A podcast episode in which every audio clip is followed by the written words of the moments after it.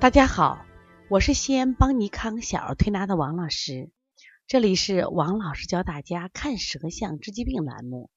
今天我想分享的是一个宝宝啊，就是输液以后的舌象。今天呢，小雨来到我们调理中心，那么按照惯例，我们都要给孩子拍舌头。舌象一出来啊，哎呦，我们旁边的学员说呀，怎么这么厚呢？来，我们一起看看，你看你是不是也会发出这样的？感慨声呢？我说你怎么给孩子吃的这么厚了？孩子能不生病吗？妈妈一脸的委屈，哪呀，王老师，我没有给他吃呀，天天在家喝稀饭，你喝稀饭都能喝成这样子。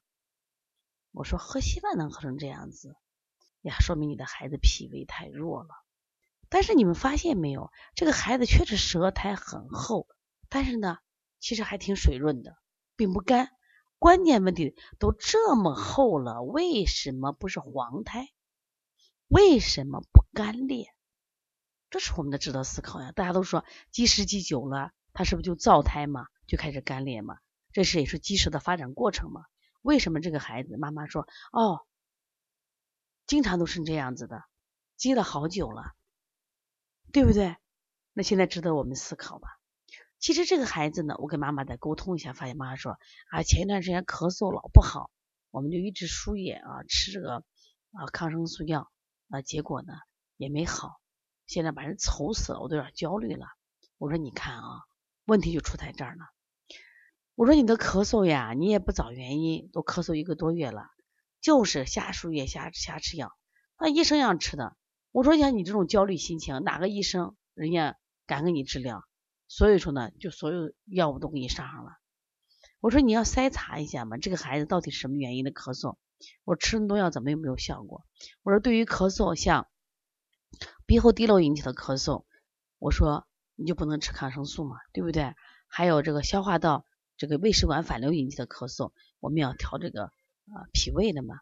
如果你是心因性咳嗽，这孩子最近。啊，挨骂啦，批评了，有学习有压力的，他也会引起咳嗽。我说还有一种咳嗽叫异物性，小孩呢爱往嘴里放东西，会不会瓜子皮呢卡到那儿了？是不是异物性的咳嗽？你怎么动不动就给他输液，动不动就给他什么呀吃药呢？他说我哪知道呀？我说你看，因为你不知道，导致这个孩子我体内受损伤。那我们现在再一起来看看这个孩子，除了刚才说的白厚苔以外，苔还水润，没有这个。化热以外，这个孩子的舌质厚不厚？我们都知道，舌质厚，体内一定是有瘀滞的。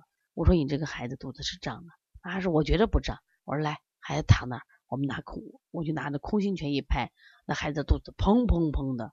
我说孩子你要腹胀，脾虚腹胀呀。我说你这个孩子之所以舌苔这么厚，第一个原因他本身脾虚，第二个原因你长期给他吃药输液。导致了他的脾功功能进一步下降，因为很多现在的药物都是寒凉型的药物，而且从西医角度来说，我们的身体有很多的菌，有有益菌当然有害菌，那你吃药的目的是为了杀有害菌。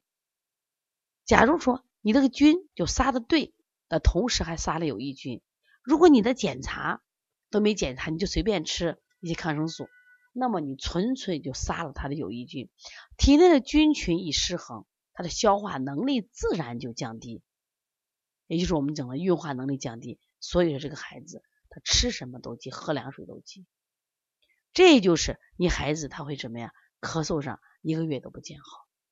所以说你一方面从饮食上要找原因，我说你查查食物过敏，查查食物不耐受。第二个食物上每一次不让孩子暴食暴饮。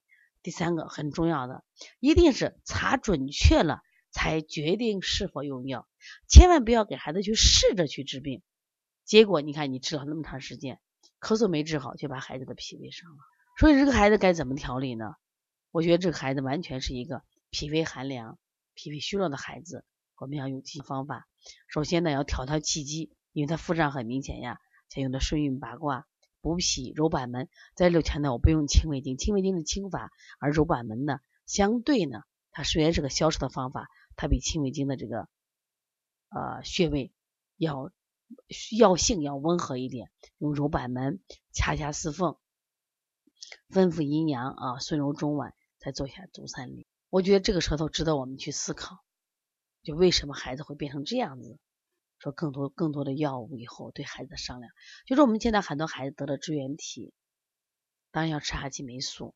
那么阿奇霉素这个药呢，我们发现对脾胃伤害很大，所以说我就跟家长讲，我说你一方面你觉得要控制吃一些药物是可以的，但是呢，一定要通过这种推拿干预，一下正气，正气足了，他的体质好了，他的什么呀，抵抗疾病的资本才有，他的健恢复起来。所以说，通过舌象，我们能学到很多很多的什么呀，这个呃病因病机。所以说，希望家长呢真的学一点舌象。每天让孩子看下舌头，都积成这样子了，你都不知道，说孩子怎么能不生病呢？